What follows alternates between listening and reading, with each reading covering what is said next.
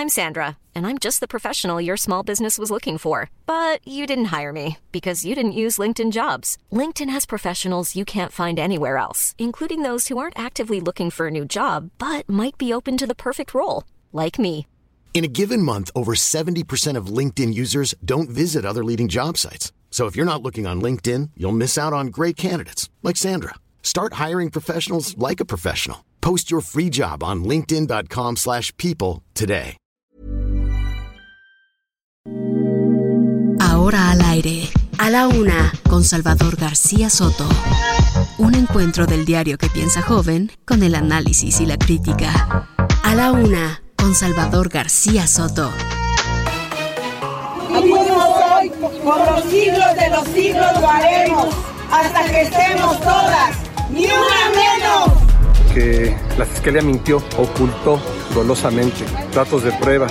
Este es el derrumbe de una más de las venganzas del fiscal general de la República. ¡No! ¡No!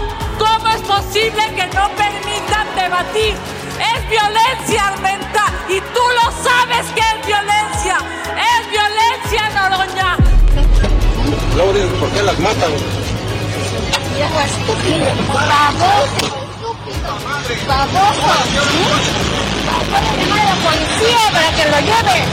Si alguien es mujer y pobre, pueden matarla o desaparecerla, que nadie se va a tomar la molestia de buscarla.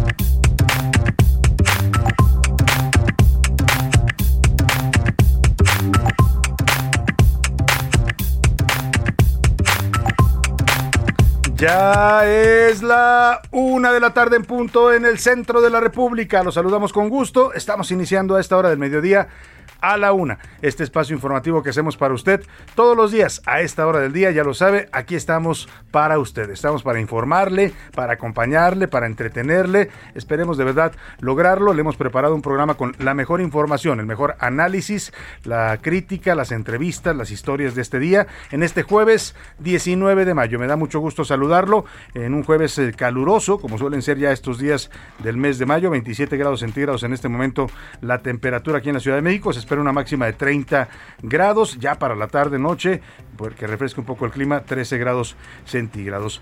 Vamos a estar eh, pues eh, llevándole información importante en estas últimas horas pero antes déjeme desearle que este día este jueves esté transcurriendo bien para usted que se vayan cumpliendo a esta hora del mediodía los objetivos que usted se ha propuesto que en lo que resta del día termine usted sus tareas sus pendientes todos esos asuntos importantes que usted tiene que resolver en sus distintas actividades que le salgan muy bien. Si hay algún problema algún contratiempo, pues ánimo, ánimo que todavía tenemos la mitad del día para resolver cualquier situación adversa. Saludamos con gusto desde esta frecuencia, el 98.5 de su FM, el Heraldo Radio a toda la gente que nos sintoniza, por supuesto aquí en el Valle de México, donde está nuestra frecuencia central, transmitimos en vivo y en directo para usted desde la Avenida de los Insurgentes Sur 1271, acá por los rumbos de la colonia del Valle. Desde aquí saludamos a toda la República Mexicana, las señales del Heraldo Radio en Monterrey, Nuevo León. Muchos saludos a toda la gente regia, a Guadalajara, Jalisco, a todos los tapatíos, sobre todo a los del Atlas que están felices. Oiga, qué partidazo ayer del Atlas, ¿eh? qué exhibición de verdad de fútbol dio y la verdad es que se está perfilando como un muy posible bicampeón. Por lo menos para la final ya tiene medio pie adentro. Sin duda hay eh, mucha, mucho orgullo en estos momentos de la afición atlista que es muy apasionada y muy fiel allá en Guadalajara, Jalisco. Les mandamos un abrazo a todos ellos. También a la gente de la comarca lagunera, allá en esta región del país tan trabajadora, productiva, les mandamos saludos. A Oaxaca capital, a Tampico, Tamaulipas, a Tehuantepec, a Tijuana, Baja California, a Tuxtla Gutiérrez, Chiapas, eh, también al otro lado del río Bravo, allá en el territorio de los Estados Unidos, nos escuchan en McAllen y en Brosville, Texas. Muchos saludos a los amigos tejanos. También más arribita en San Antonio, Texas, esta gran ciudad que sintoniza el Heraldo Radio a través de Naumedia Radio San Antonio, 1520 de AM. Y en Chicago, también hasta la zona de los Grandes Lagos, allá ya en el norte de la Unión Americana, llegamos a través de Naumedia Radio Chicago 102.9 de su FM. A todos les mandamos muchos saludos. También, también los invitamos a que nos sintonicen, no solo a través de su radio, donde usted esté escuchando en este momento, también nos puede escuchar a través de redes sociales en el heraldo.com.mx, en este nuestro sitio online Ahí tenemos una transmisión en vivo. Saludo a la gente que me está viendo a través de la camarita que tengo aquí en la cabina. Si me ven hacer desfiguros, pues no son desfiguros, es que estamos haciendo radio y a veces se pierde un poco la perspectiva de que nos, nos está viendo también en video, pero les mandamos un abrazo. Nos puede sintonizar también en la app TuneIn, también puede ingresar al sitio de emisoras.com.mx y ahí nos busca el Heraldo Radio. Radio también es una excelente eh, plataforma para poder escucharnos. Y si usted se, por alguna razón se pierde el programa y quiere más tarde, pues puede hacerlo a la hora que usted lo decida a través de Spotify. Busque a la una con Salvador García Soto en Spotify y ahí aparece nuestro podcast. Dicho esto, vámonos a la información porque hay muchos temas en este día para comentarle. Revés, el juez federal de control Felipe de Jesús Delgadillo determinó la no vinculación a proceso en contra de los abogados de Juan Antonio Araujo, César González, Isaac Rodríguez y el asesor financiero David Gómez, todos ellos vinculados al consejero jurídico Julio Scherer Ibarra. A todos los acusan de una probable responsabilidad en delitos de extorsión, asociación delictuosa y tráfico de influencias. Y oiga, es un revés más para el fiscal Alejandro Manero, para su fiscalía, pues, porque es la segunda vez que los imputa por estos delitos. Un juez distinto, cuatro intentos, cuatro audiencias judiciales y eh, por segunda ocasión el juez le vuelve a decir no hay elementos, se sobresee el caso y ahora los abogados, estos abogados que han sido perseguidos, acosados literalmente por la Fiscalía General de la República están pues están eh, contraatacando. Ahora ellos quieren acusar a Juan Collado que estuvo participando ayer, el también abogado Juan Collado que está preso, eh, pues estuvo participando en esta audiencia de manera virtual, lo quieren acusar de responsabilidades penales porque él era finalmente quien los acusaba, dice que lo habían extorsionado con 10 millones de pesos y incluso se está promoviendo un recurso, me dicen que ese no lo promueven los abogados, pero hay un recurso de la CNDH que está pidiendo revisar la actuación de la Fiscalía General de la República en este caso en particular. Vamos a estar hablando del tema, por supuesto. Y otra, como dicen por ahí, el secretario de Seguridad Pública Federal anunció que se hará una tercera investigación del caso de Devani Escobar. Esta vez será en coordinación con la Fiscalía local. Bueno, pues muchas investigaciones y pocos resultados, ¿no? Como dicen, mucho ruido y pocas nueces en este tema en particular de Devani y en general en los temas de feminicidio en el país. Por cierto, ayer, hablando de feminicidio, el ministro presidente de la Corte, le voy a presentar toda la información porque esto ocurrió ayer por la tarde, dio una conferencia de prensa donde anuncia, anuncia que está llamando a los mexicanos a formar un frente común contra los feminicidas. El ministro Arturo Saldívar, que está próximo a cerrar ya su presidencia de la Corte, había acudido la semana, hace una semana más o menos, el, 11 de mayo, estuvo eh, acudiendo al penal eh, femenil de Santa Marta Catitla y ahí se comprometió con las presas que dicen estar acusadas injustamente o estar encarceladas injustamente cuando sus delitos no meritaban prisión preventiva o que ni siquiera les han dado un juicio y están ahí, tienen ya algunos años y nunca han tenido acceso a un juicio eh, legal para determinar si son o no culpables de los delitos que les imputan. Bueno, ayer eh, un anuncio importante el que hace Saldívar en ambos temas, el tema de la justicia para las mujeres, justicia para mujeres que están en la cárcel de manera indebida y también para luchar contra el feminicidio.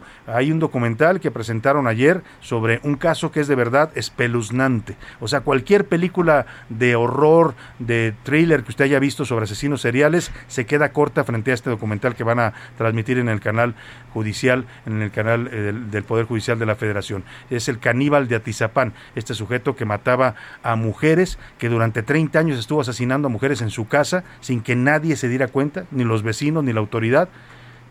Dice el documental que mató a más de 3.400 mujeres en 30 años. O sea, mataba en razón de 100 mujeres cada mes. Y nadie se enteró. Y lo que presentan en la corte es decir, ¿qué está pasando como sociedad? que no estamos haciendo nada para evitar los feminicidios, para evitar la violencia contra las mujeres. Le voy a hablar de todo ese tema importante que ayer se aborda con el presidente de la Corte. También felicidades, la gran Elena Poniatowska, Elenita, cumple hoy sus 90 años de edad. Le voy a contar la gran trayectoria de esta escritora mexicana fundamental en las letras contemporáneas. En vilo, el gobierno federal aún no recibe respuesta del presidente Joe Biden a la petición de incluir a todos los países en la cumbre de las Américas a celebrarse en junio. No ha habido todavía una contestación de la Casa Blanca a esta petición que le hizo el presidente López Obrador. Pues estamos esperando si le contesta sí o no, si van a invitar a todos los países, como dice López Obrador, es decir, a Nicolás Maduro, a Daniel Ortega, a Miguel Díaz Canel de Cuba, o si de plano Estados Unidos dice, es mi cumbre, es mi territorio y yo me reservo el derecho de admisión. También en los deportes, repasada, ya le decía el Atlas con una gran exhibición ayer de poderío. El campeón del fútbol mexicano goleó 3 a 0 a los Tigres en el juego de ida de las semifinales. Hoy juegan América contra Pachuca en el Estadio Azteca. Además, a unos días del tiroteo ocurrido en Búfalo, en los Estados Unidos, los Bills de la NFL donaron víveres y repartieron comida a los habitantes de esa comunidad. En el entretenimiento, Priscila Reyes nos va a actualizar sobre la salud de Eric Clapton, que se encuentra enfermo. Además, la controversia por un tuit que publicó Nodal Cristian Nodal, sobre Belinda. También hay rumores que empiezan a circular sobre la abogada de Johnny Depp en el juicio por difamación contra su exesposa Amber Heard. Como ve, tenemos un programa variado, surtido con muchos temas y mucha información. Y para complementar, pues siempre en este espacio nos hace falta su opinión, así es que le hago las preguntas de este jueves para que usted participe, nos dé sus comentarios y opiniones y debatamos juntos los temas de la agenda pública de este país. Esta es la opinión de hoy. Y en la pregunta del día, hoy le tengo, le tengo tres temas que le voy a plantear en, este día. El primero de ellos, en cualquier momento, eh, el presidente, el gobierno de Estados Unidos, la Casa Blanca, pues va a responderle al presidente López Obrador sobre esta petición que hizo de que en la próxima cumbre de las Américas, que se lleva a cabo en la ciudad de Los Ángeles el 6 y 7 de junio, se invite a todos los países de América. Y cuando el presidente López Obrador dice a todos, habla pues de Cuba, de Venezuela y Nicaragua que no estaban contemplados en la lista original de Estados Unidos y quizás hasta Guatemala, ¿no? Que dijeron que lo iban a vetar por este diferendo que tiene Washington con Guatemala por el, eh, la ratificación del actual fiscal de justicia de Guatemala. Bueno, pues yo le quiero preguntar a reserva de lo que responde el gobierno de Estados Unidos si le dice al presidente que sí, que van todos o le dice que no, que nada más los que decida el país anfitrión. ¿Y usted quién cree que tiene la razón en todo este asunto? Le doy tres opciones para que me responda. Joe Biden, tiene la razón porque el país de anfitrión es el que decide a quién invita. AMLO tiene la razón porque todos los países deben asistir y debe ser una cumbre de todas las Américas. O de plano los dictadores no son bienvenidos, ¿no? Ni en Estados Unidos ni en ninguna parte. Pero bueno, aquí en México sí los han recibido y les han hecho incluso honores. El segundo tema que le pongo sobre la mesa, la Suprema Corte de Justicia de la Nación comenzó, eh, bueno, eh, encabezada por su presidente Arturo Saldívar, una cruzada en favor de las mujeres. Tiene que el feminismo y la justicia con perspectiva de género. Esto lo impulsa, ya le decía, el ministro presidente Arturo Saldívar. Yo le quiero preguntar, ¿cree que es necesario que este tipo de cruzadas se pues se pongan en marcha en México y que la sociedad participe, que frenemos todos, que colaboremos todos. No es un tema solo de las autoridades, ¿eh? las autoridades claramente están rebasadas ante la violencia hacia las mujeres mexicanas. ¿Usted cree que este es un tema solo del gobierno o deben participar también la sociedad? Sí, deben participar todos porque las mujeres son revictimizadas en la aplicación de la ley. No, la ley debe aplicarse igual para hombres y para mujeres. O en México, las mujeres no importan. De plano le pregunto, le digo eso, ¿eh? porque es un país que parece que desprecia y abandona a sus mujeres que están siendo víctimas. 11 diariamente mueren en este país víctimas de violencia. Ahí le dejo el tema. Y el último tema que le pongo sobre la mesa es pambolero. Ya sabe, los que quieren le entran, los que no, pues dejan pasar la bola. Este sobre el partido, los partidos de semifinales. Ayer el Atlas pues le dio una repasada a los Tigres. Hoy juegan América eh, contra Pachuca. Y yo le quiero preguntar. ¿Qué final está viendo usted? ¿Qué combinación le gusta para la final de este torneo? ¿América contra Atlas? ¿Pachuca contra Atlas? ¿Tigres América o Tigres Pachuca? Dígame cuál es su pronóstico para esta final del fútbol mexicano. 55-18, 41, 51, 99. Repito, 55-18, 41, 51, 99. El número donde nos puede contactar, ya sea por texto o por voz. Usted decídalo. Aquí lo que importa, y importa mucho, es que su opinión y sale al aire. Vámonos al resumen de noticias, porque esto como el jueves y como los calores de mayo que siguen, ya comenzó. Tragedia.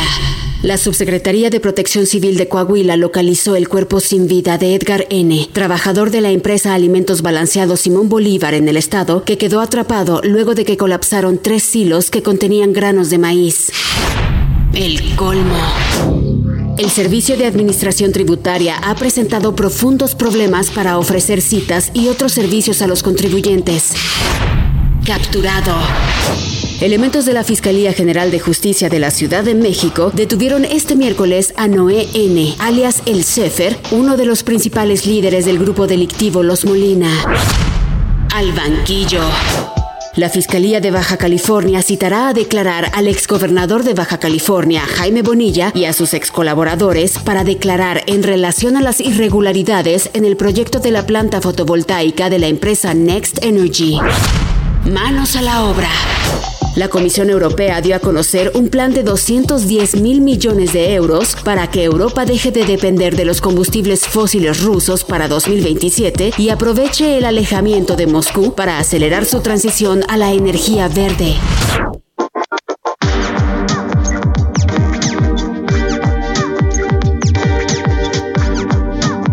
Una de la tarde con 14 minutos y vamos a la información. En el caso de los abogados que fueron acusados de extorsión por Juan Collado y por la Fiscalía General de la República, ayer, ¿sabe cuánto duró la audiencia? 23 horas, casi un día completo. Estuvieron ahí en un juzgado del reclusorio sur eh, dilucidando este asunto. Es la segunda ocasión que la Fiscalía insiste en estas acusaciones contra los abogados. Ya los había acusado ante otro juez. El otro juez desestimó el caso, lo sobreselló, dijo que no había elementos, pero la fiscalía insistió y puso una nueva denuncia en, otro juzgado. Bueno, pues ese segundo juzgado fue el que ayer, lo cual confirma pues la obsesión que traen ahí en la fiscalía. ¿eh? Y este tema de fondo se lo digo porque usted lo sabe y aquí lo hemos venido comentando. Son estos cuatro abogados que ahora le voy a decir sus nombres, pero en realidad el objetivo del fiscal Alejandro Gersmanero parece ser Julio Scherer Ibarra. Porque estos, el exconsejero jurídico de la presidencia, que ya sabe usted, se traen un pleito, pues, o sea, peor peor que cualquier pleito famoso que usted se acuerde, ¿no? Eh, eh, eh, de verdad, un pleito duro, político, ya Scherer ha denunciado al fiscal, lo ha acusado de traficar influencias, de manipular el aparato de justicia, publicó una carta en proceso, el fiscal ha dicho que Scherer lo ataca, nunca lo dijo directamente, pero lo culpa también del espionaje este que sufrió, ¿no? Este donde revelaron sus conversaciones privadas. Bueno, los abogados son Juan Antonio Araujo, César González, Isaac Rodríguez y el asesor financiero David Gómez Araujo.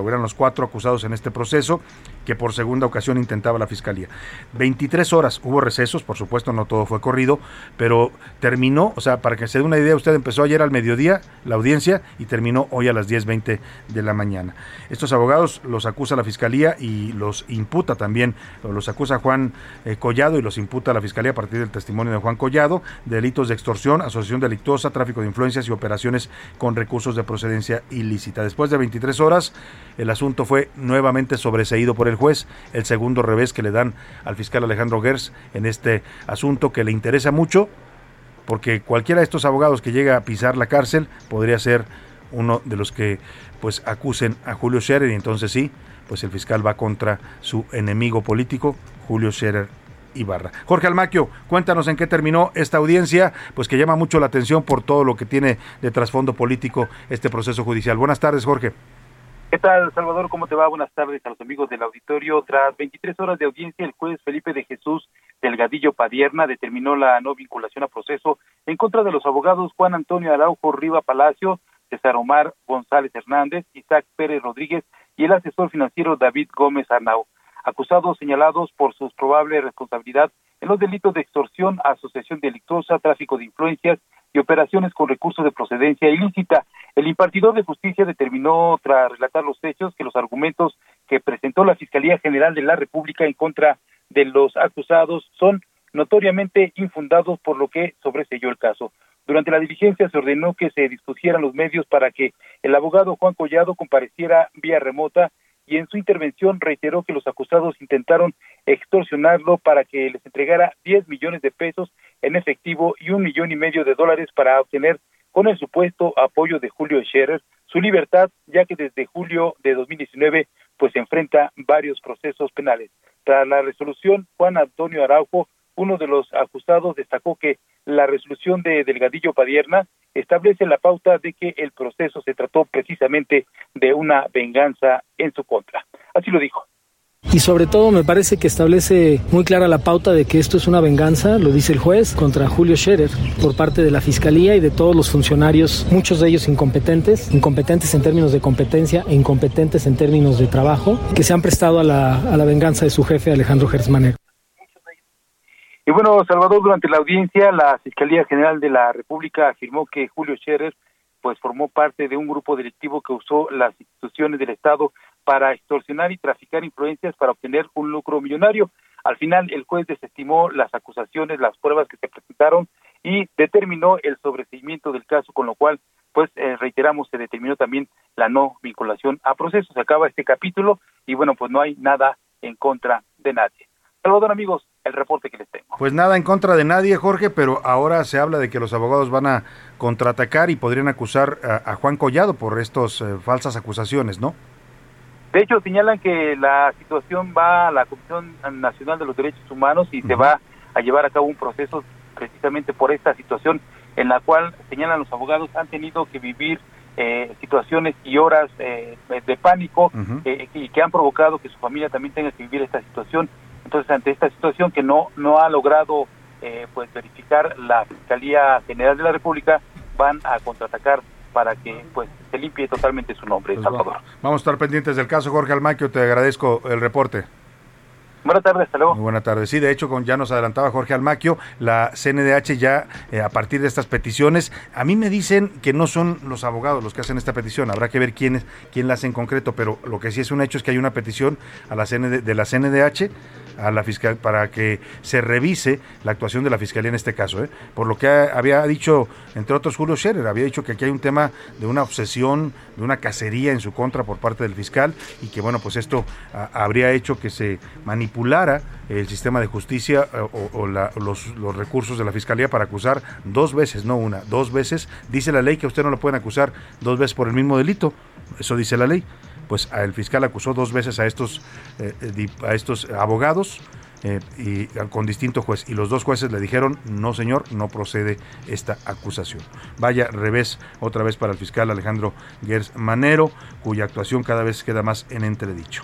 Vámonos a otro tema rápidamente, el tema de Devani, esta jovencita Devani Escobar, 18 años, pues asesinada en Nuevo León. Ahora podemos decir asesinada por las evidencias que están surgiendo del caso. En un principio la fiscalía trató de manipular la investigación, porque no se le puede llamar de otra manera. El fiscal presentó videos diciendo, miren, aquí va caminando, ella se ve sola, no se ve nadie, y luego la encontramos en la cisterna y parece que se cayó.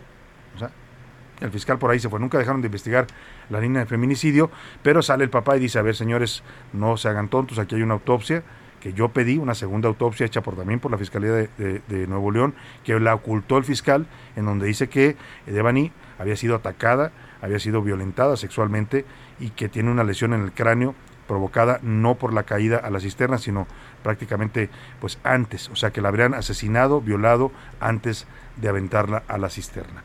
Y hoy la fiscal especializada en feminicidios, en todo este medio de todo este asunto, Griselda Núñez, allá en Nuevo León, dio a conocer que no descarta la exhumación, escuche usted, exhumar el cuerpo de Devani Escobar en caso de que un experto forense lo pida como parte de una tercera investigación. Aclaró que hasta el momento no hay ningún detenido, y tampoco eh, pues eh, se sabe nada sobre el presunto envenenamiento que se dice también padeció Devani Escobar. Vamos contigo, Daniela García, allá en Monterrey. Te saludo. Buenas tardes.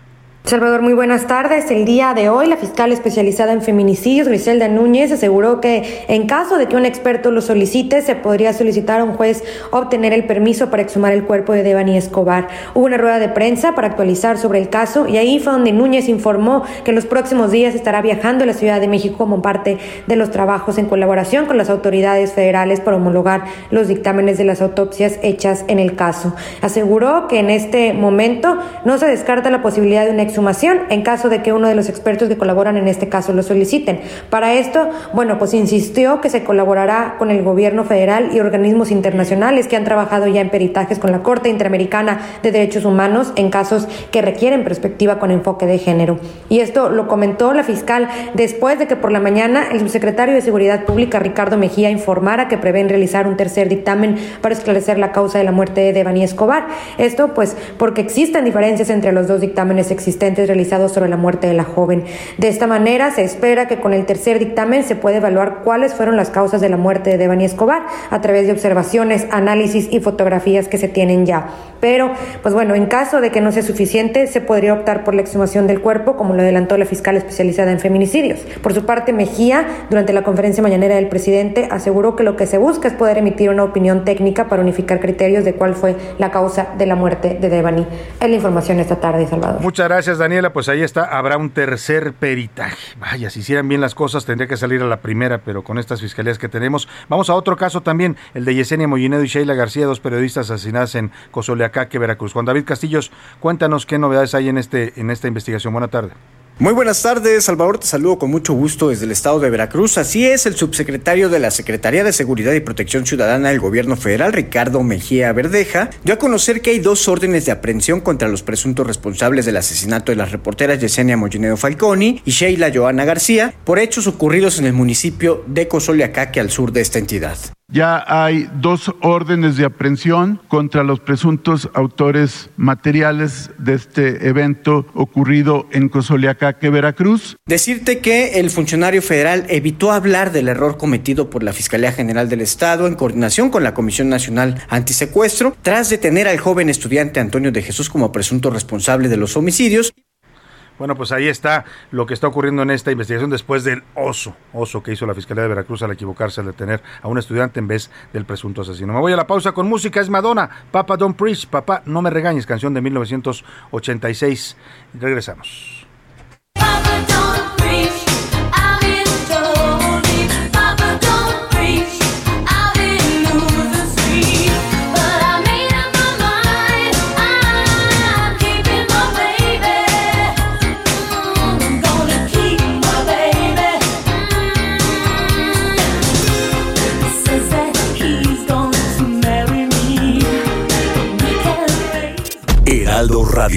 HCL se comparte, se ve y ahora también se escucha. Sigue escuchando A la Una con Salvador García Soto. Ahora, la rima de Valdés. O de Valdés, la rima. ¿Para qué ser elegante si se puede ser bien ñero? Así, nuestro mero mero, ni letrado ni galante, casi le hace al comediante, y en lugar de sucesores, él así, sin pormenores, pues les llama corcholatas, llamando así con las patas a futuros regidores. Y así nos fue dando pistas de favoritos el don. Recitó como canción de su partido una lista. Fueron tres los morenistas que nombró con devoción. Adán de gobernación fue el primero en este eterno y la jefa de gobierno en segunda posición. Y en terceras fue Marcelo. De todos habló muy bien, pero en su lista también, chistosito y sin recelo, incluyó a Chumel, al vuelo, y a Mola y a X González y a dos que tres de sus males, pero como quien ya no hila, al final mencionó a Vila. ¿Tapados presidenciales?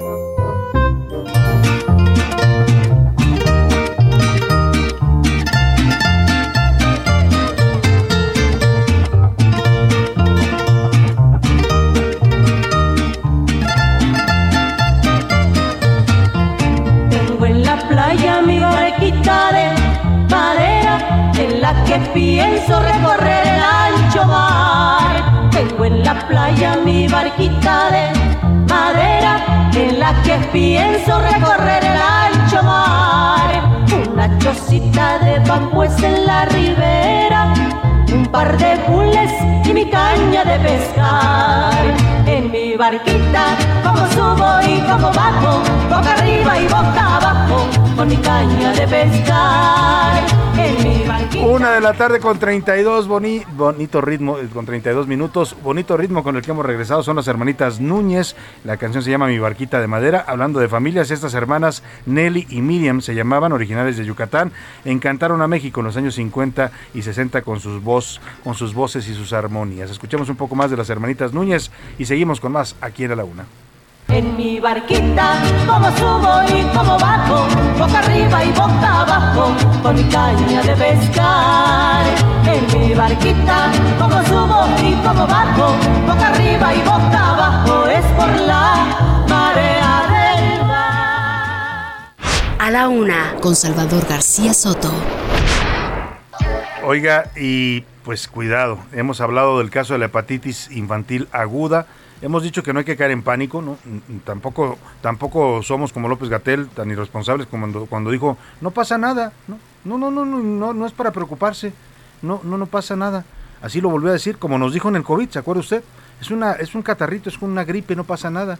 670 mil muertos hoy hay oficialmente en México, con base en las cifras de mortalidad excesiva por el COVID. 670 mil muertos y ese funcionario responsable ahí sigue en el cargo. A pesar de que dijo y le dijo al presidente y nos dijo a los mexicanos que no iba a pasar nada. Cuando mucho había pronosticado, creo que 60 mil muertes era su, escenario más catastrófico. Primero dijo 5 mil, luego lo cambió a 60 mil. Imagínese, o sea, solo en este gobierno, solo en este país, un funcionario que cometió ese, ese garrafal error. Es cierto, no había información del COVID, pero entonces ¿para qué hacía aseveraciones? ¿Para qué decía que no pasaba nada? ¿Para qué decía que iban a ser tantos muertos? Solo en este país un funcionario, un funcionario se mantiene el cargo y lo ha vuelto a hacer, ¿eh? y lo ha vuelto a hacer, pero como es consentido del presidente intocable, volvió a decir que la, que la hepatitis infantil, pues que no pasaba nada, que no se preocuparan los papás, que era algo muy leve.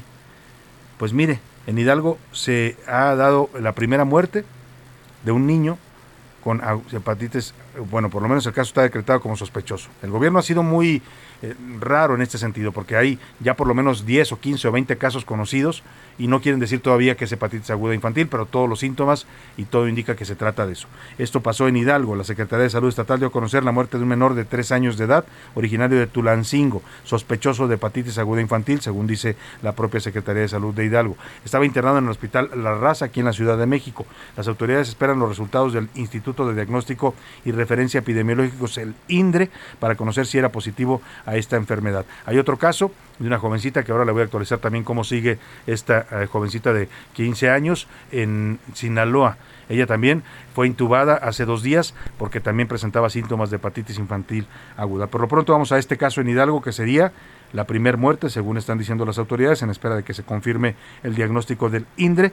El primer caso, la primera muerte de hepatitis infantil aguda en México. Axel Chávez, cuéntanos allá en Hidalgo, por favor. Te informo que la Secretaría de Salud de Hidalgo informó que está a la espera del resultado para descartar o confirmar hepatitis aguda grave pediátrica de origen desconocido en el menor de Tulancingo que fue trasladado al Hospital de la Raza en la Ciudad de México, donde falleció. Al no tener el panel viral por parte del Instituto de Diagnóstico y Referencia Epidemiológicos, la dependencia aseguró que aún no se considera como un caso definitivo, pero sí sospechoso. La Secretaría dio a conocer a través de una tarjeta informativa que en el estado se han presentado cinco casos sospechosos de hepatitis aguda grave de origen desconocido, de los cuales uno ha sido descartado. El menor de edad fallecido fue atendido por un médico particular, posteriormente fue remitido al Hospital General de Tulancingo y después al Hospital de Especialidades del IMSS Pachuca para finalmente ser canalizado al Hospital La Raza en la Ciudad de México. El caso que ha sido descartado corresponde a un menor de Tepeji del Río que tras análisis médicos se reportó con hepatitis tipo A. Asimismo, la Secretaría de Salud cuenta con tres casos de menores de esa Zacualtipán. Son dos hermanos y un primo que se encuentran evolucionando bien en su hogar, pero a la espera de resultados del INDRE. Hasta aquí la información. Bueno, Axel, pues ahí está. Mira, en este, en este tema, cuando las autoridades de México de Salud dicen es un caso sospechoso, ya no la sabemos, la vivimos también en el COVID. ¿Se acuerda usted cuántos mexicanos se murieron sin un diagnóstico de COVID? Pero todo mundo pues sabía que era COVID porque pues se, se enfermaban de pronto una neumonía grave y ya no salían del hospital o a veces morían en, su casa. Bueno, aquí estamos viendo lo mismo eh, la lentitud de nuestras autoridades, en vez de decir, señores, sí, ya está la hepatitis infantil, hay que prevenir, hay que cuidar, no se trata de generar pánico, ¿eh?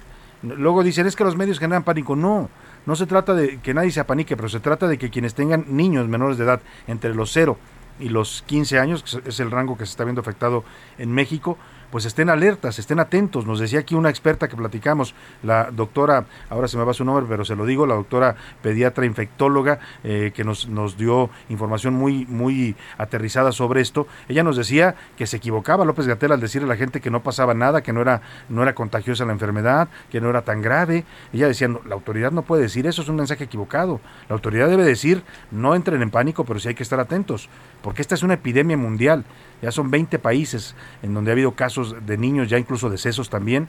Eh, en, algunos casos, la doctora era Ariana Huerta, pediatra infectóloga, en algunos casos es leve, pero en otros casos, como en este, o el que le decía a este niño que ya falleció en Hidalgo, tres años de edad, o la jovencita que está enferma de 15 años en, en, Sinaloa, eh, llegó primero al hospital, no tan grave, se agravó, la tuvieron que intubar, eh, ya lleva más de dos días intubada, nos dicen que su estado de salud es estable, pero grave, o sea, está luchando por su vida esta niña, Y acá la autoridad diciendo, pues no, no, no se preocupen, y todavía sin poder confirmar que ya está esta enfermedad entre nosotros. Pero yo lo que le recomiendo, y se lo recomiendo con base en lo que ya hemos vivido en la pandemia del COVID, que tenga mucho cuidado. Si usted tiene hijos de esta edad, esté atenta a cualquier síntoma. ¿Cuáles son los síntomas? Ya lo hemos dicho, color amarillento en la cara, color blancuzco de ojos, eh, vómito, diarrea, eh, náuseas, eh, pues eh, todos estos síntomas, a ver si ahora completamos el cuadro también de otros síntomas, debilidad, cansancio, fatiga que muestra el niño, son síntomas que usted de inmediato debe correr al doctor y que revisen si no se puede tratar de esta infección porque ya es un hecho, está en México y por lo menos este primer paciente, dice la Secretaría de Salud, es sospechoso de hepatitis infantil, este niño de tres años que ha muerto en Ciudad eh, eh, Saguna ya en Hidalgo. Y bueno, pues vamos a estar pendientes del tema, por supuesto. Por lo pronto, Hablemos de otro asunto importante, el tema de los feminicidios, que lamentablemente a fuerza de tanta violencia, a fuerza de tantos casos, de todos los días escuchar historias desgarradoras de mujeres eh, de todas las edades. ¿eh? Aquí entran desde niñas que son eh, raptadas, luego violadas, luego asesinadas y abandonadas sus cuerpos, hasta mujeres en edad joven que desaparecen de ir caminando en la calle, las levantan y no se vuelve a saber de ellas, luego aparecen muertas, o mujeres incluso de edad mm, mm, un poco mayor, ¿no? de, 30, 40 años también, que son violentadas. La, violencia que, doméstica que se da también por parte de sus parejas, que son parte importante de los agresores, más de los, casi el 70% de los casos tienen que ver con un familiar o con la pareja, pero también están los feminicidas, ¿no? El caso es que le hablo de todo esto porque en un país donde están matando a 15, a, perdóname, a 11 mujeres diariamente, parece que nos hemos acostumbrado a esto y la sociedad ya no reacciona, estamos como, como dopados, como drogados, como que, pues, pues ni modo, es la violencia, ¿no? Y si usted tiene una hija, pues anda todo angustiado y tiene que cuidarla y tiene que llevarla a todos lados, tiene que ver que no se vaya en un eh, taxi sola, o sea, así vivimos con la angustia permanente. Y las mujeres, las mujeres salen a la calle con ese miedo de que, salen a estudiar, a trabajar, pero no saben si van a regresar a casa sanas y salvas. Le digo todo esto porque ayer el ministro presidente de la Corte, Arturo Saldívar, presentó en su conferencia mensual eh, un, adelanto de una serie documental. Eh, se llama El caníbal de Atizapán.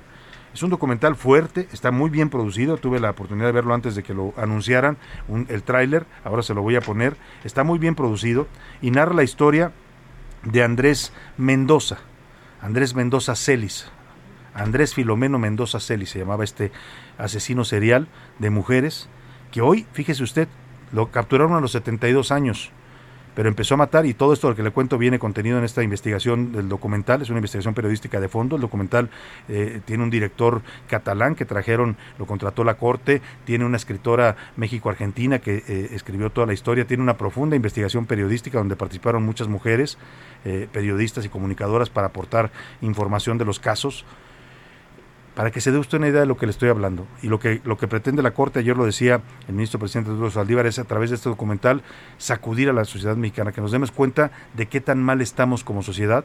Ya no, ya, no piense usted en la autoridad, que no hace nada, que está rebasada, sus alertas de género son ya una vacilada, hay alertas de género, ya van tres en Veracruz y siguen matando mujeres, incluidas las periodistas. Eh, el gobierno está rebasado. El presidente no cree en esto, dice que son campañas políticas, que todo es una eh, campaña orquestada en su contra de los conservadores. Pero como sociedad, ¿qué nos está pasando? Que nos hemos acostumbrado a esto y lo vemos como algo normal. Un poco lo que busca este documental es eso, sacudirnos y llama el ministro presidente Arturo Saldívar, y yo creo que es importante su llamado porque estamos hablando del presidente del Poder Judicial de este país, a hacer un frente común, un frente nacional contra los feminicidas. ¿Qué significa esto? Denunciarlos, acusarlos, eh, que procesarlos, sentenciarlos, que ahí es donde entra el Poder Judicial. Y mire, lo que le voy a contar es parte de este documental que ahora le voy a poner el tráiler. Este hombre empezó a matar en 1991. ¿Sabe por qué se volvió asesino de mujeres? Porque vio la película de eh, Aníbal Lecter, se llamaba El silencio de los inocentes, la estrenaron en ese año todo esto se lo ha dicho y viene en el documental. Es parte de lo que él ha declarado a las autoridades de por qué empezó a matar mujeres. Le, fascinó tanto este personaje de este hombre que mataba mujeres y se las comía, o personas y se las comía, eh, los, asesinatos que se narran en esta película de ficción, que empezó a secuestrar mujeres. Las mataba, las, llevaba a su casa, las, las encerraba, las secuestraba, las torturaba, a algunas les quitaba la piel o sea, imitando, a, allá salía un asesino en el silencio de los inocentes que desollaba a su víctima porque quería tener su piel. Hay una declaración de Andrés Mendoza que dice, le quité la piel porque la tenía muy bonita. Y este sujeto duró 30 años asesinando, desde 1991 que comenzó, según ha declarado él mismo, hasta 2021. El 25 de mayo de 2021, si mal no recuerdo, lo detienen. ¿Y sabe por qué lo detienen? Por una mera casualidad o un error, como usted lo quiera llamar. El hombre secuestró a la esposa de un comandante de la policía de Atizapán. El comandante se da cuenta que su esposa no apareció en todo el día, al día siguiente empieza a buscarla, eh, activa una alerta em, y, buscando dan con un video de cámaras de seguridad de la calle que muestran a su mujer caminando y entrando a la vivienda de este sujeto. Mandan un operativo de la policía, entran a capturar a Andrés Mendoza. Cuando entran, les abren unas personas que dicen ser inquilinos y llegan hasta donde está el señor. El señor los amenaza, les dice que se vayan, que él tiene conexiones políticas, que su amigo es un expresidente municipal del PAN. Fíjese hasta dónde llegaba la normalización de esta violencia. El hombre mató por 30, 30 años. Hay cifras que se mencionan en el documental con base en la investigación periodística que, que mató hasta 3.400 mujeres. 3.400 mujeres asesinadas por un solo sujeto en 30 años. O sea, habría matado a 100 mujeres cada mes, según lo que él ha revelado y según los restos socios que ha ido encontrando en, la vivienda la policía de Atizapán y la Fiscalía de Justicia del Estado de México. Aquello era un campo de exterminio, para que me entienda. Encontraron huesos y huesos y huesos de mujeres de todas las edades, historias que van cuadrando con mujeres desaparecidas en toda esa zona del Estado de México. Y aquí la pregunta es, ¿por qué nadie se daba cuenta? Los vecinos hablan de él como un sujeto tranquilo, un señor muy amable, fue presidente de los colonos, porque era amigo de este alcalde municipal en 2015. O sea, a ese grado hemos llegado a normalizar la violencia que nadie se daba cuenta, nadie se enteraba lo que pasaba en esa casa. Él fue perfeccionando su técnica, a las primeras mujeres las mataba más rudimentariamente, después construyó un sótano que aparece en las fotografías, usted lo puede ver ahí en los reportajes, que se publicaron un sótano de concreto a donde metía a las víctimas para torturarlas. ¿Y sabe qué hacía? Grababa videos. Hay un sinfín de videos que tiene la autoridad en su poder, algunos de ellos van a ser revelados en este documental, en donde se ve las torturas y la forma en que asesinaba a estas mujeres, más de 3.400 mujeres. Con lo que se busca con esto es, pues si no, si no reaccionamos a esto, ya no vamos a reaccionar a nada. Aquí le adelanto parte de lo que presentó ayer el ministro presidente Arturo Saldívar, así lo anunció este video de El caníbal de Atizapán. Esta serie tiene como hilo conductor el caso de quizás el feminista serial más grande de México. Una persona que estuvo matando mujeres durante 31 años sin que pasara absolutamente nada. Una persona que con total impunidad se paseaba entre sus vecinos mientras mataba mujeres. Pero la serie toma como este caso como hilo conductor, pero lo importante de la serie es que este caso sirve para entender todo el fenómeno de los feminicidios en México. No, la pieza. Bueno, pues ahí está, así lo presentó Arturo Saldívar y este es el documental. Se va a transmitir, le doy por si usted quiere verlo, es de un producto que de verdad vale la pena ver. El 27 de junio lo estrena en el canal 2 de Televisa, pero va a estar disponible también en el canal judicial. ¿Dónde pasa el canal judicial? Pues no me dijo José Luis Sánchez, pero ahora le digo en qué canales pasa y en qué sistemas de cable. En YouTube, a ver, le doy la liga de YouTube, se la voy a compartir incluso ahorita todos estos datos en la cuenta de arroba ese García Soto, es www.youtube.com, diagonal SCJN, Suprema Corte de Justicia de la Nación. Repito, www.youtube.com, diagonal SCJN. Son cinco capítulos aproximadamente de 30 minutos. La dirige este director catalán que le decía Grau Serra y el guion es de Ana Mata, esta periodista México-Argentina, fotografía de Luis Posada y de María Consuelo Saldaña. Aquí escuchamos el, el tráiler de Caníbal.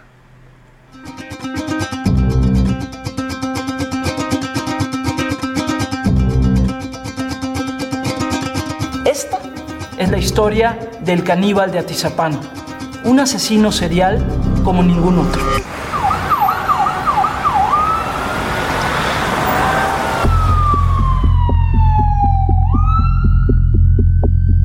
JT4 de C4.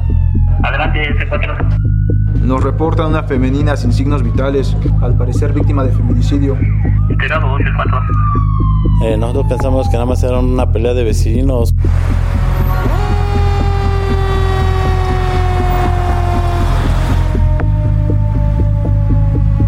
Te imaginas una y mil cosas, menos llegar a un lugar en donde destazaban gente, ¿no?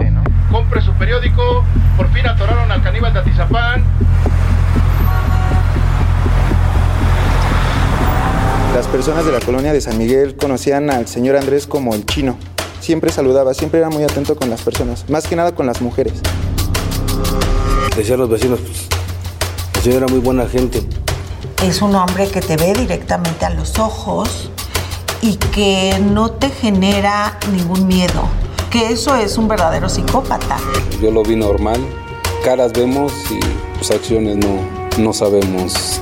Se le acabó su, su carrera criminal. Sin duda el caso de Andrés Mendoza es uno de los más atroces que se han documentado. Para él las mujeres eran animales. En un día podríamos encontrar hasta 500, 600 restos óseos Nunca me imaginé vivir al lado de un cementerio. Y creo que este perfil de cómo educamos a nuestras mujeres está cambiando. Ese es el movimiento que ahorita vimos tan fuerte en el Día Internacional de la Mujer. Menos del 30% de los asesinatos de mujeres se investigan como feminicidio. El sistema de justicia le está fallando a las mujeres. Se ha normalizado tanto la violencia que ya se olvidan los casos. Ser una mujer joven pobre y eso es tu sentencia de muerte. Algo te va a pasar. Lo que me dicen constantemente las familias de, de, las víctimas es, a mí ya no me van a regresar a mi hija, pero sí quiero que ese sujeto nunca vuelva a salir de prisión para seguir matando mujeres. Pues ahí está, esta serie se estrena, ya le decía, este documental el 27 de junio en el canal 2 de Televisa y en el canal judicial, en la dirección que le daba en YouTube. Vamos a otro tema, el tema de los médicos cubanos. Se ha estado debatiendo el ministro, el ministro presidente de la Corte, Juan Ram, José Ramón Cosío, subió un tuit que ha causado mucho revuelo porque él dice que los médicos cubanos que contrató el gobierno de López Obrador no pueden ejercer la profesión de medicina en México si no tienen previamente una certificación del gobierno mexicano. Para hablar de este tema, hago contacto esta tarde con David Sánchez Mejía, profesor de Derecho de la Facultad de Medicina de la URAM y también maestro en Derecho Sanitario por la Universidad de Loyola en Chicago. ¿Cómo está David? Qué gusto saludar Buenas tardes. Buenas tardes, Salvador, a ti y a toda tu audiencia. ¿Qué pasa con este tema? ¿Los médicos cubanos pueden o no trabajar en este país?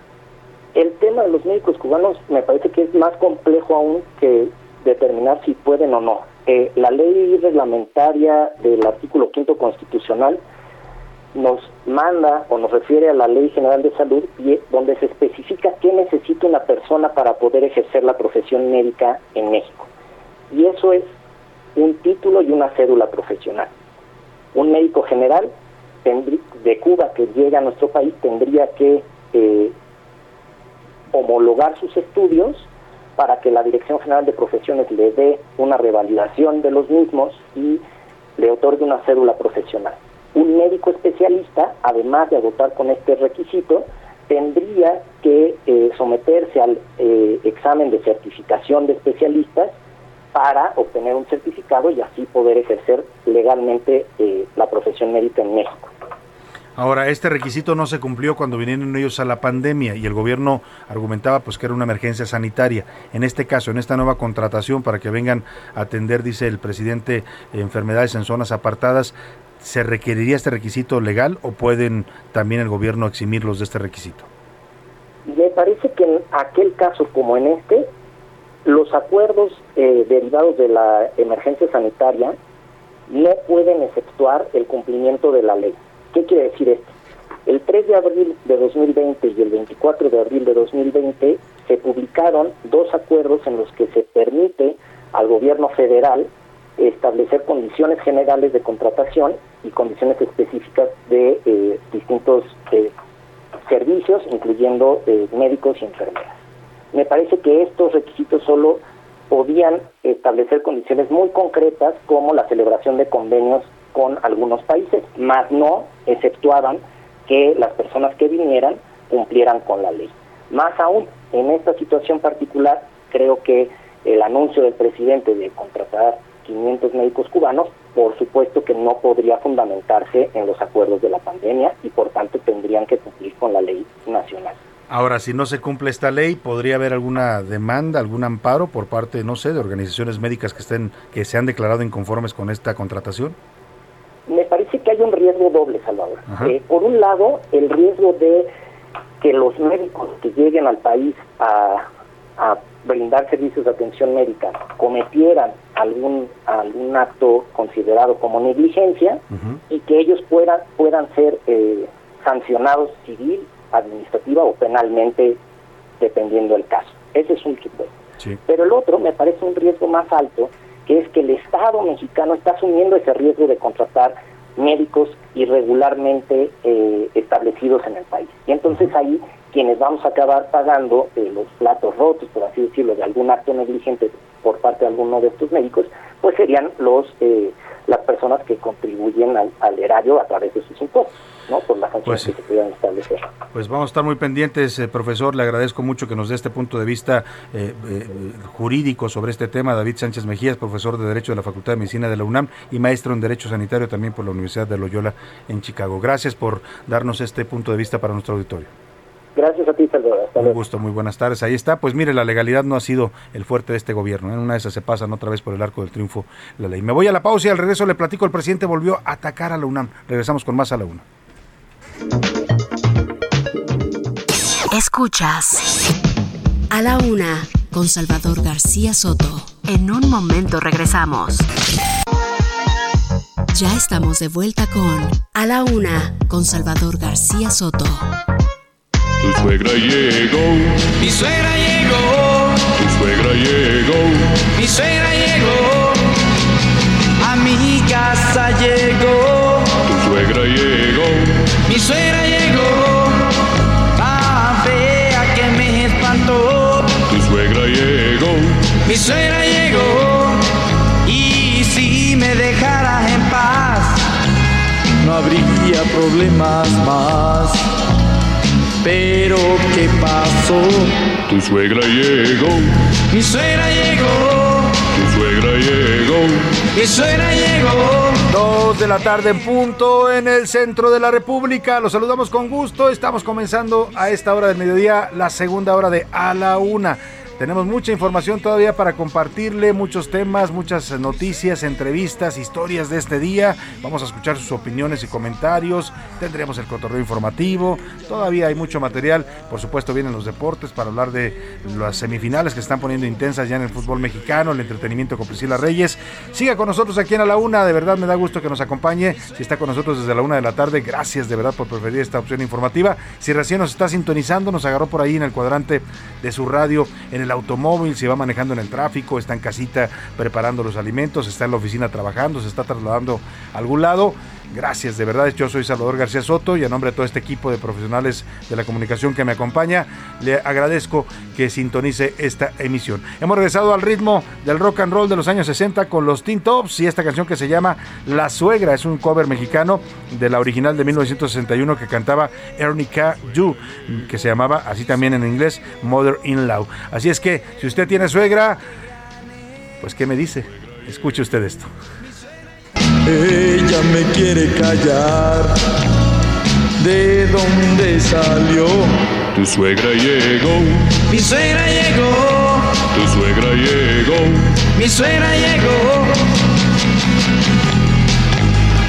Y bueno, decía yo, si usted tiene suegra, cuídela, hay que, hay que estar bien con la suegra, porque híjole, cuando uno se las echa en contra son el infierno, de verdad. Así es que un saludo a mi suegrita, por cierto. Le mando un abrazo afectuoso. Allá está en Sonora. Afortunadamente la tengo lejos. No, no, no sé qué. Afortunadamente no. Es bastante eh, cercana a mí y además es mi comadre. Así es que le mando un fuerte abrazo a doña Gloria, eh, doña Gloria Pérez Gil.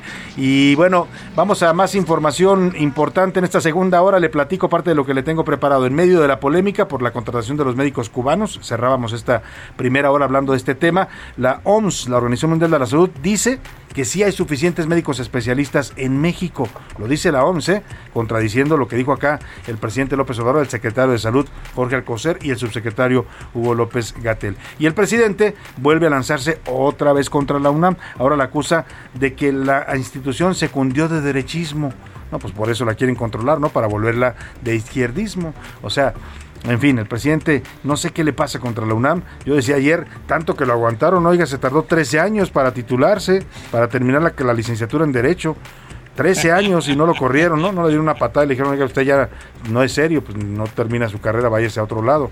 Pero bueno, aún así ataca y ataca a la Universidad Nacional. Analizaremos también con el periodista y embajador en retiro Agustín Gutiérrez Canet la posible respuesta que se espera en cualquier momento del gobierno de Joe Biden. Vamos a checar si no en los portales de la Casa Blanca o algún comunicado todavía no surge con la respuesta que le va a dar el gobierno de Joe Biden a López Obrador sobre la inclusión de todos los países en la cumbre de las Américas. También le contaré la historia de dos alumnos que se pelearon a golpes allá en Tepic Nayarit, alumnos de, secundaria, lo que parecía un, ser un pleito común, terminó con un, joven, uno de estos jóvenes en el hospital, uno, un tercero se metió, lo pateó en la cara, que esto es uno de los síntomas de la violencia que se está exacerbando en este país. Antes las peleas, usted se peleaba en la escuela o en la calle por cualquier cosa, digo, yo no estoy a favor de la violencia, siempre he sido contrario a la violencia, pero cuando se dan este tipo de pleitos ocurrieron en la escuela, pues era, nos vemos a la salida, nos damos un buen agarrón, ¿no? Y se daban unas trompadas y una revolcada y ahí quedaba, ¿no? Ahora son patadas, son golpes, eh, en este caso golpe, un golpe en la cara llevó a este joven a convulsionar y a terminar en el hospital. Le voy a contar la historia. También la violencia en Colima no cesa, menos en menos de un día se reportaron cinco homicidios y dos heridos de bala. Este estado ya suma, escuche usted, 347 homicidios en lo que va del año. 347 homicidios en Colima, que es uno de los estados más pequeños de la República. Vámonos, si le parece, como siempre a esta hora del día, a escuchar sus opiniones y comentarios. Ya están conmigo aquí en la cabina Priscila Reyes y José Luis Sánchez. ¿Cómo están? Bienvenidos, Pris. Hola, ¿cómo estás, querido Chava? Tu suegra llegó, te oí Mi por ahí suegra que- llegó. Es parte de la familia también la suegra, ya hay que mencionar. Claro, ya hay que apapacharla. Hay de todo tipo, Sí. hay de todo tipo, ¿eh? Está la suegra metichona, pero está la suegra que apoya cañón. Hay, o sea hay que- muy buenas suegras, hay otras que sí dices tú, Dios mío, ¿qué, qué, qué, qué- qué- qué hice en otra ¿Qué vida pasa? para que me castigaras así? Querido Jay, ¿cómo estás? Queridos escuchas un fuerte abrazo. Falta un día para que empiece el fin de semana. Ya viene el fin de semana, Priscila José Luis Sánchez. Salvador García Soto, Priscila de Reyes, ¿cómo estás, mi Pris? Abrazo a todas y a todos que nos escuchan. Pues yo creo que las suegras han evolucionado, ¿eh? Yo creo que hoy las suegras ¿Son ya más son modernas? Sí, son más modernas, pero ya no se meten tanto en el matrimonio. Porque antes sí las suegras en los griegos se Eso quiere decir que José Luis durísimo. tiene una buena suegra. Exacto, ¿no? exacto. Cada quien habla de la feria como le va en ella, pero a ver que nos comente la gente también, Priscila, en 55 18 41 51 ¿Cómo es su 99. suegra? ¿Cómo le va con su suegra? ¿Cómo le va con suegrita? Ojo, o que también comenten, Salvador, cómo es usted de suegra, porque ahí Ah, está. también. Cuando eran nueras, cuando eran nueras, la quejada estaba pero a lo grande, pero ya cuando vuelven a ser suegras, o más bien cuando son suegras, híjole. Híjole. A ver, tu suegra, ¿qué tal, Pris? Di la verdad. Mi, su- mi suegra es excelente, Muy. te lo tengo que decir. Es una, es una mamá acostumbrada a estar como a cargo de, de la familia, De porque todo. sabes que ah, sí, de, de- de querer eh, opinar, tal, pero es la persona que más ayuda a todo el mundo, como no tienes idea, Ah, y qué tiene un bien. gran corazón. Qué sí, bueno. sí, sí, sí, sí. Sí, Un saludo a Fátima. Ya sabemos que la suegra de José Luis es a todo dar y la mía también, Sí, ¿eh? es una, es una Sí. gran señora también, doña Gloria Pérez, que le mando un abrazo. Oiga, y vámonos a las opiniones, Priscila, preguntamos eh, tres temas importantes que tienen que ver José Luis Sánchez. Así es, el primero de ellos sobre el eh, Joe Biden. Esta respuesta que se daría, esperamos en cualquier momento la del gobierno ¿Qué contestará? de Estados Unidos. ¿Qué dirá? ¿Qué se chan, dirá? chan, Chan, chan, sí o chan. no. Y la segunda sobre esta eh, cruzada que ha iniciado el presidente de la Suprema Corte de Justicia de la Nación, Arturo Saldívar, en favor de las mujeres, del feminismo y de orientar la aplicación de la ley con eh, género. Y en favor del castigar el género, feminicidio, castigar, que es algo que está pendiente en este país. Y por último, los pamboleros, a ver cuál es la final que más se les antoja. A ver, ¿qué dice el ¿Qué público? dice el público? El público dice, excelente jueves a todos, saludos al equipo. Eduardo dice por acá, eh, dice Joe Biden tiene razón, ok, pues ahí es el mensaje de esta persona. Atlas Pachuco a la final y es correcto. La que hace AMLO, eh, USA, le está pidiendo ayuda petrolera a Venezuela y eso no lo dicen. Bueno, así tal cual está redactado el mensaje, espero haberlo leído correctamente. Buenas tardes. Todos los mensajes no buscan el bien común, sino sus propios intereses. Que inviten a los dictadores y los juzgue el derecho internacional. Por eso no irían, saben lo que le han hecho, lo dicen por acá, si Mm. saben, si saben. Ah, hola, saludos, buenas tardes desde Ciudad Madero. Eh, la final será Pachuca contra Atlas. Ahí está su pronóstico. Me gusta ese pronóstico, señor. Pachuca Atlas. ¿Cómo se llama? ¿El de, de Ciudad Madero? No nos dice. Bueno, nombre, le mandamos un abrazo a es nuestro el radioescucha de Ciudad Madero, Tamaulipas. Salvador, saludos a tu gran equipo. Soy Alejandro Amezcua. Creo que es la cruzada, o sea, la cruzada por el gobierno y pueblo puede funcionar contra el feminicidio, pero será la eh, mejor opción porque cada familia sabe lo que tiene en su casa, bueno o malo, por lo que ya es necesario levantar la voz ante la justicia y no más proteccionismo a los que están de su lado. Así es como nos escribe nuestro querido Alejandro Amezcua. Por acá nos mandan una foto de un árbol, pues gracias por, por, por, hermosa foto del árbol. Mis estimados periodistas del Heraldo, campeones de la información imparcial, les mando un abrazote. Ah, qué bonito, gracias. Eh, sobre la primera pregunta, creo que los países con dictadura no caben en la cumbre. Y respecto a la segunda, estoy de acuerdo con la iniciativa del juez presidente Saldívar, esperando que lo haga y lo cumpla. Saludos desde Lerdo, Durango, José García. Saludos, Saludos. José. Felicidades a su magnífica labor informativa del equipo de A la Una respecto a la cumbre de las Américas. Es para tratar asuntos para fortalecer la democracia. Los tres países que mencionan, el inquilino de Palacio, pues son dictadores que violan los derechos humanos. Es lo que están poniendo en este mensaje. Salvador, equipo de la UNA. Los dictadores no tienen que ser invitados a la cumbre. Nos saluda Alejandro Guzmán desde, Zapopan. Por acá, Ricardo García de Tlanepantla. ¿Por qué Gertz Manero no ha renunciado? A quien puede hacer que renuncie después de que está más que evidente que utiliza la fiscalía para sus venganzas personales? Pregunta por acá. Mm. Pues, es buena pregunta. ¿Por qué no puede ser eh, procesado? Dice, pues porque es el fiscal y, y- y la ley queda un poco cuestionable en ese sentido, ¿eh? porque no hay una institución que pueda sancionar al fiscal. Solamente lo puede deshabilitar o inhabilitar o- El o, cesar el Senado de la República. Pero en el Senado ya vimos cuando fue hace un par de meses, uh, lo trataron como, ¿no? como, como eh, semidios al, En bandejita de plata. Sí, en dicen por ahí que hubo acuerdos políticos, pues, ¿no? Del PAN, del PRI, del PRD para proteger al fiscal. Alberto desde Colima dice, buenas tardes al mejor equipo de la radio. Cada quien es libre de invitar a su casa a quien quiera. Sí. Y nadie puede pedir y mucho menos exigir que se invite a alguien a quien el anfitrión, anfitrión considera persona no grata. Eso es verdad, no te pueden obligar. Eso es, es- es importante lo que dice, porque nos lo han dicho aquí eh, expertos, nos lo comentaba eh, varios expertos en el tema que hemos co- eh, entrevistado, el doctor Emilio Rabasa, por ejemplo, decía, pues está bien, la posición del presidente no está mal, no está mal que el presidente diga, seamos inclusivos, que todos vayan, hay que dialogar todos, eso no está mal, pero si Estados Unidos dice no, eh, no, es, no es razón para que López Obrador diga, yo no voy a la cumbre. Al contrario, decía Rabasa, que vaya el presidente y que ahí, en la cumbre, frente a Biden, le diga en su cara, en un discurso, señor, usted está mal porque no quiere invitar a todos y no quiere un diálogo con todos los países. Pero hacer este berrinche de, ay no, si no los invitan yo no voy, francamente parece infantil de parte de nuestro presidente. Y aparte por la relación que tenemos, Salvador, o sea, primero creo que primero está nuestro país Exacto, y exacto. mantener la rel- las relaciones diplomáticas. Esa bien, debiera ser nuestra prioridad, ¿no? Ayudar a Claro. Cuba, Venezuela y a Nicaragua. Heriberto dice, Biden debería tomarle la palabra a AMLO e invitar a todos. Es como dice el dicho, mantén a tus Ahí amigos está. cerca y a tus enemigos cerca, lo dicen por acá. En una de esas sí le dicen que sí, ¿eh? Vamos a esperar la respuesta. En una de esas le dicen, ok, está bien, como lo propuso el presidente, vamos a invitar a todos. ah, nos mandan muchos saludos. Aquí dicen, a América y Atlas, la gran final. Saludos desde Juchitán, Eh, a Oaxaca. favor. Dice, Esa no me gustó suegra- tanto, pero bueno. aquí están diciendo, A Javi sí le gustó, a. Javi Baez. Mi suegra es un amor, le va a la América. Ay, mira, algún defecto tenía que tener su suegra. Buenas tardes, excelente programa de A la Una. Mandé un saludo para mi gente de Huejutla, por favor, de Reyes Hidalgo. Saludos desde Zapopan, Jalisco. Lo dice la familia Ríos Hernández de Zapopan. Ahí está. Un saludo a toda la gente de Zapopan, Saludos, a la gente de Zapopan. Y de es Reyes, de Huejutla. Tierra de maicera. Zapopan era uno de los grandes productores de maíz, pero han arrasado con las superficies agrícolas. Ahora es una, es más grande Zapopan que, que incluso el municipio de Guadalajara.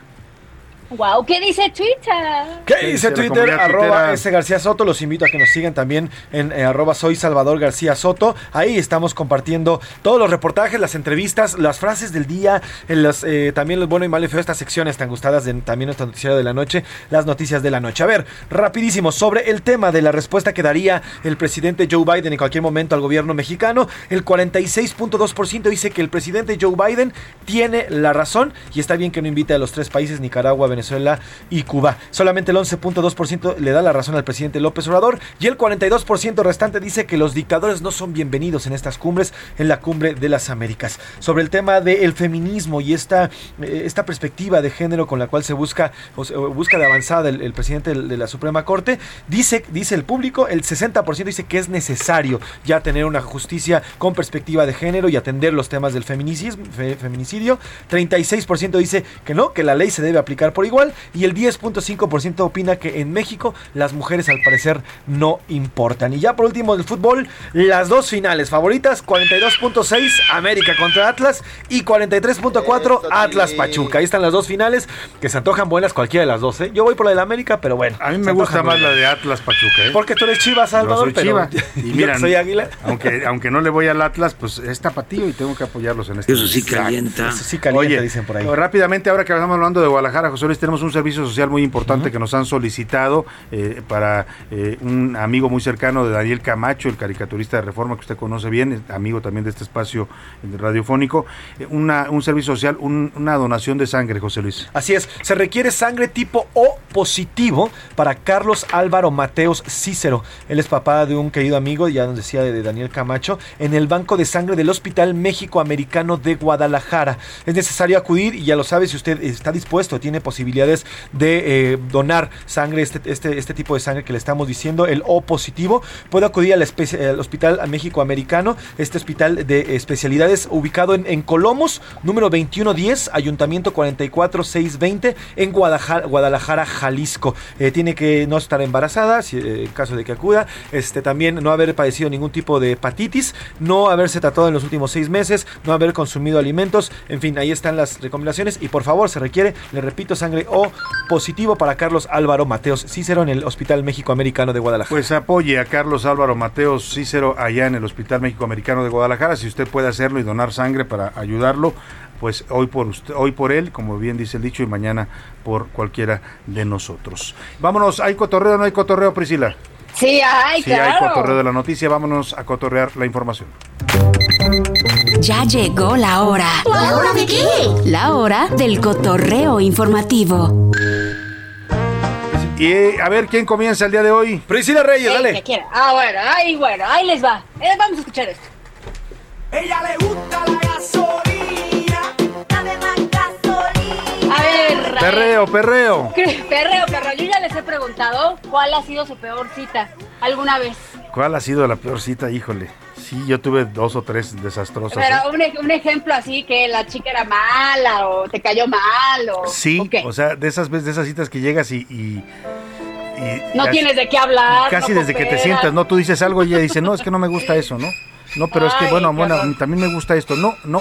Y acabas como diciendo, "¿Qué ching- perdón, ¿qué hago aquí? perdón, perdón, se me salió. ¿Y tú, Jay? ¿Y tú?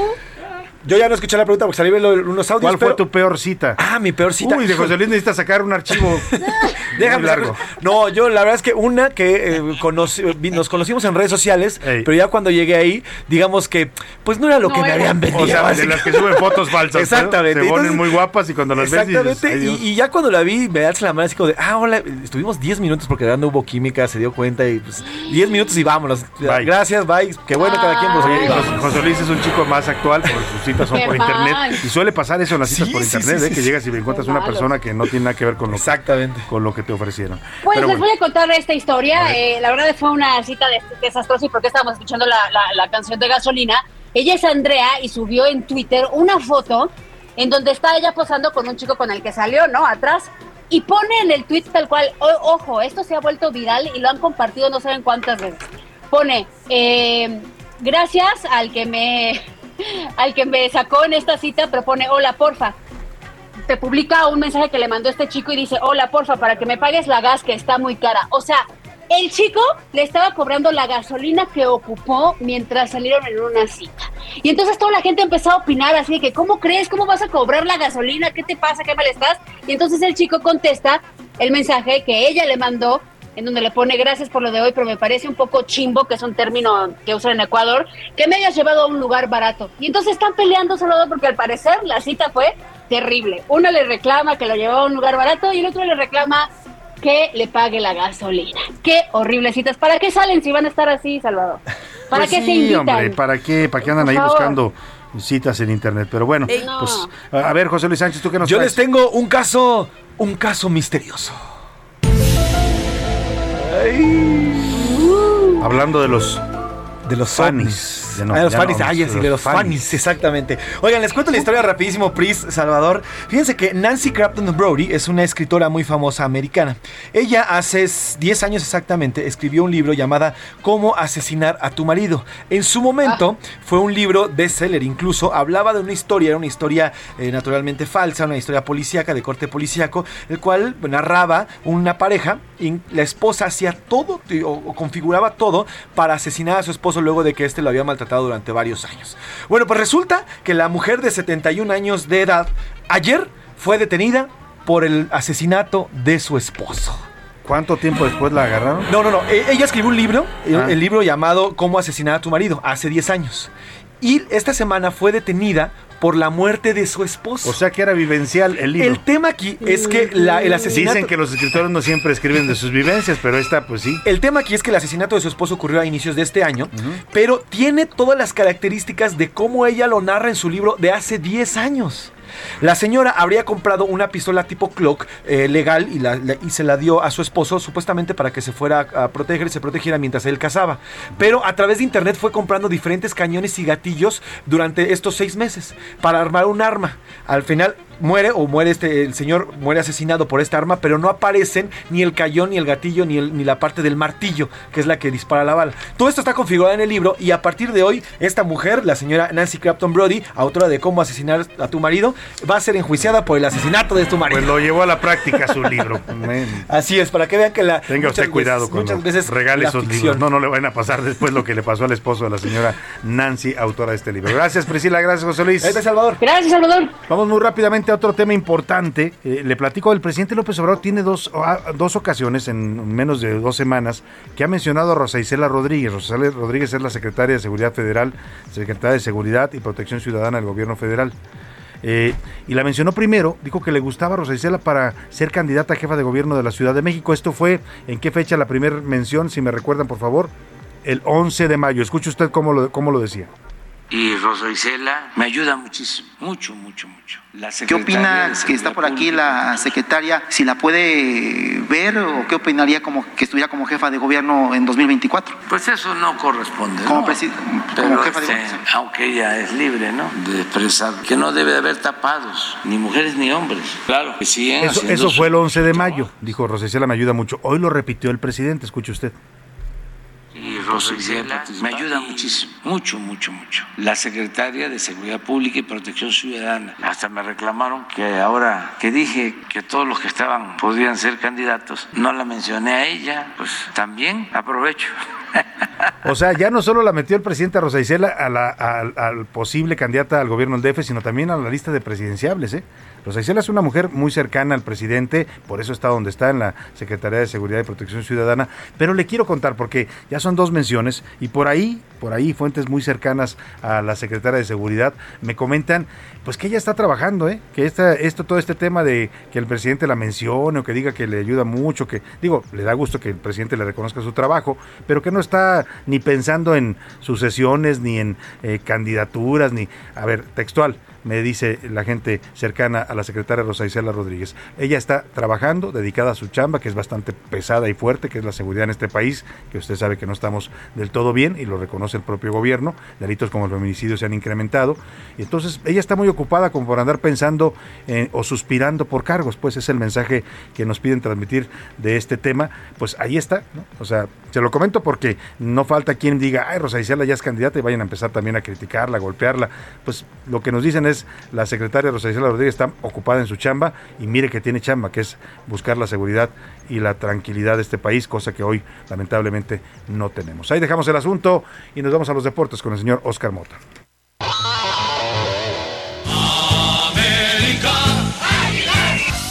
Córtenme a Javi Baez, por favor, córtenme ese himno. Yo estoy a favor de- No, a todos los americanistas, bueno, pues ahí está la América haciendo su lucha. Es uno de los favoritos, Oscar, sin duda. Pues la van a tener que hacer, mi querido Salvador García Soto. Hoy un gran día para ganar. Voy a iniciar, ¿no? Oh, es a las 8 de la noche, el América contra Pachuca. Y van a tener que hacer su luchita los americanistas porque desde 1996, en eh, fases finales de liguilla, América y Pachuca se han enfrentado en cinco ocasiones. En cuatro ha ganado el Pachuca. Entonces, sí la van a tener un poco complicada, incluyendo hace un año con este famoso resultado de 5 a 5, que con el gol de visitante terminó calificando el Pachuca. América hizo un berrinche, quitaron el gol de visitante O sea, y ya te encuentras al Pachuca otra vez. Decimos, eh, para decirlo como se dice en el argot futbolístico, el América es cliente de Eh, ya es clientazo, ¿no? Y allá les regalan Claro. calendarios y todo el Todo. asunto. Entonces, es a las 8 de la noche. El día de ayer vimos un gran partido en la noche, 3 a 0 del Qué Atlas. golazo de este jugador Quiñones. colombiano, ¿cómo se llama? Quiñones. Qué Furch, golazo. Reyes y al final Quiñones 3 a 0. ¿Y cómo es el partido? Eh, Atlas se adelanta 2 a 0, anota el primero al minuto 39, el segundo en el segundo tiempo y parecía que los tenían dominados. Vienen 10 minutos muy buenos de Tigres en los que Guiñac tiene una eh, pelota dentro del área, la manda por arriba, una pelota que se estrella en el travesaño. Parecía que Tigres, pues quizá no empatar, pero mínimo ponerse en el marcador. Se paran, las, se calman las aguas. Siguiente jugada, agarra Quiñones el balón por la izquierda, recorta como si estuviera en el kinder con tijeras, barrilito y todo el asunto. ¡Pum! Dispara, se clava la pelota casi en la horquilla. Golazo 3 a 0. Es un partido difícil. Lo pueden remontar, sí, es fútbol. Solamente voy a darles un dato. Atlas, en 22 partidos, no ha recibido 3 goles. La última vez que lo recibió fue en la final del año pasado contra León, que quedó 3 a 2. Pero nos podemos extender un poquito más, querido Salvador, amigos. En 75 partidos, Atlas no ha perdido por 3 goles. O sea, recibió 3 se ve hace difícil, 22. pues, para el Tigres. Está, muy está- difícil. está- está un poquito cañón, pero bueno, vamos a ver cómo se va a ver el el volcán es el volcán, ¿no? Y obviamente eso va a pesar. Y vamos a ver obviamente cómo sale el partido eh, el fin de semana. Me parece que Tigres no tiene que salir ahora sí ni a echar el camión. Ayer escuchamos a Piojo Herrera diciendo que si podía iba a jugar con el... iba a poder jugar con el eh, asunto de que se mete atrás, con, el, con lo que sea. No, ahora sí va a tener que ir por los goles. Entonces me parece que puede ser muy importante. ¿Algún otro tema? Eh, rápidamente, sí, hay un tema interesante. No sé si nos dé tiempo de escucharlo brevemente, ya que en el Heraldo Media Group se entrevistó al CEO de la Bundesliga. Vamos a escuchar rápidamente A ver a, qué Robert Klein lo que nos platicó. Sabemos que la presencia de jugadores mexicanos tendrá un gran impacto. Espero que durante el próximo año y medio haya noticias, quizá la próxima campaña. Me encantaría que jugadores como Pavel Pardo, Chicharito y Marco Fabián vengan a la liga. Trabajaremos para ello. Interesante, ¿eh? La, Juan liga, Miguel- la liga alemana de fútbol. Juan Miguel Alonso del Heraldo Media Group hizo esta entrevista a Robert Klein, la Liga Alemana, que será transmitida por Sky. Pues esperemos que más jugadores lleguen a jugar allá a los equipos de Alemania. Que se los lleven, por supuesto. Muchas gracias, Oscar Hoy un gran Mota. día para ganar. Nos despedimos y vamos a la pausa, pero volvemos de inmediato con usted. Estás escuchando A la Una con Salvador García Soto. Regresamos. Ya estamos de vuelta con A la Una con Salvador García Soto. Bienvenido a tu dosis de buenas noticias. Mi nombre es Soy la Alegría. Un revólver calibre 38 fabricado en España por la firma Iriondo y Guisasola que Francisco y Madero regaló al líder revolucionario Francisco Villa fue integrado a la exposición La Grandeza de México que acoge el Museo Nacional de Antropología. El revólver, fabricado en acero y oro, está adornado con figuras en color amarillo y detalles en azul, además de una U con doble corona real como inscripción. Acompañan a la pieza dos cartuchos de bala percutidos y una caja elaborada de madera, nácar y plata, que suma una breve placa con la dedicatoria del entonces presidente provisional de México, Francisco y Madero, al Centauro del Norte, que cita por su valor a la patria. ¡Wow! ¡Qué gran pieza histórica!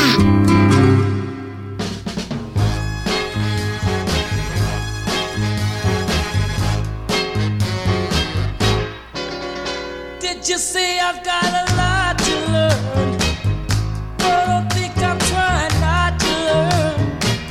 Since this is a perfect spot to learn, come on and teach me tonight. Starting with the ABC of it, right down to the X, Y, Z of it. Help me solve the mystery of it.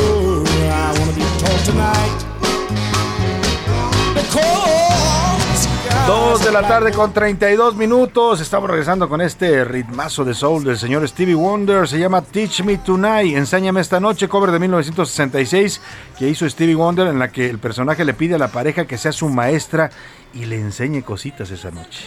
Ay Dios, los maestros también existen en ese campo. Escuchemos un poco más de Stevie Wonder.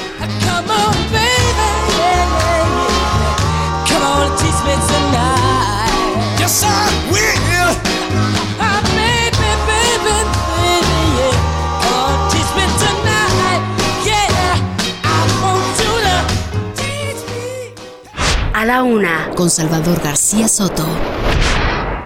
Oiga, y vamos a más información, dos de la tarde con 32 minutos, sobre este tema de los em, médicos en México, eh, que se armó toda la polémica y la controversia por lo que afirmó el presidente, que no hay suficientes médicos en México, que nos faltan especialistas, que nos faltan médicos generales, cosa totalmente falsa, se lo han respondido en todos lados exsecretarios de salud, organismos académicos, los propios médicos le dijeron al presidente no mienta, médicos hay, lo que no hay son plazas suficientes en el gobierno, en las instituciones de salud para emplearlos, no hay plazas para hacer la especialidad. Le damos este dato y es contundente el dato. El año pasado, en el examen nacional de residencia, donde los médicos van a buscar una plaza para especializarse, participaron 50 mil médicos egresados, ya médicos generales que buscan especialidad de los 50 mil, solo 18 mil obtuvieron plaza. 32 mil se quedaron sin poder tener una plaza. Entonces, ¿por qué mienten así? ¿Por qué miente el presidente diciendo que nos faltan médicos? Pues sí nos faltan porque lo que no genera el gobierno son plazas y sobre todo sueldos bien pagados para los médicos. Pero le digo todo esto porque la Organización Mundial de la Salud salió también con una información en la que dice que sí hay suficientes médicos en México. El parámetro por el que se mide internacionalmente la suficiencia o insuficiencia de médicos en un país es el, la cantidad de médicos por cada 100 mil habitantes. la OMS dice que el porcentaje en México es una media de 3.1 médicos por cada 100 mil habitantes y que es suficiente. Milka Ramírez nos explica.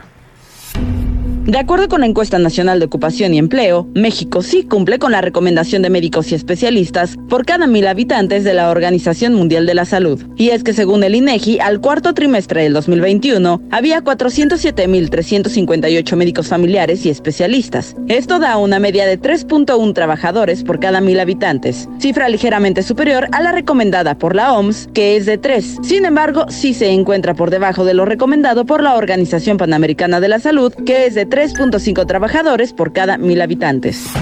Los estados con más médicos y donde se rebasan ambas tasas son la Ciudad de México, Baja California Sur, Colima, Michoacán y Zacatecas. Las entidades con menos profesionales de la salud son Oaxaca, Hidalgo, Quintana Roo, Sonora y Chiapas.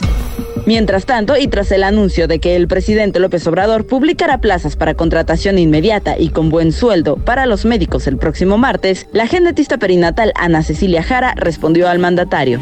Creo que es una gran noticia, creo que por fin nos está escuchando, nos habíamos sentido pues que nos estaban dando la espalda los médicos mexicanos. Estamos ansiosos por ver esta convocatoria, pero sí no termina ahí, o sea, tenemos que buscar plazas dignas y un lugar en donde podamos hacer nuestro trabajo y realmente podamos beneficiar a los pacientes.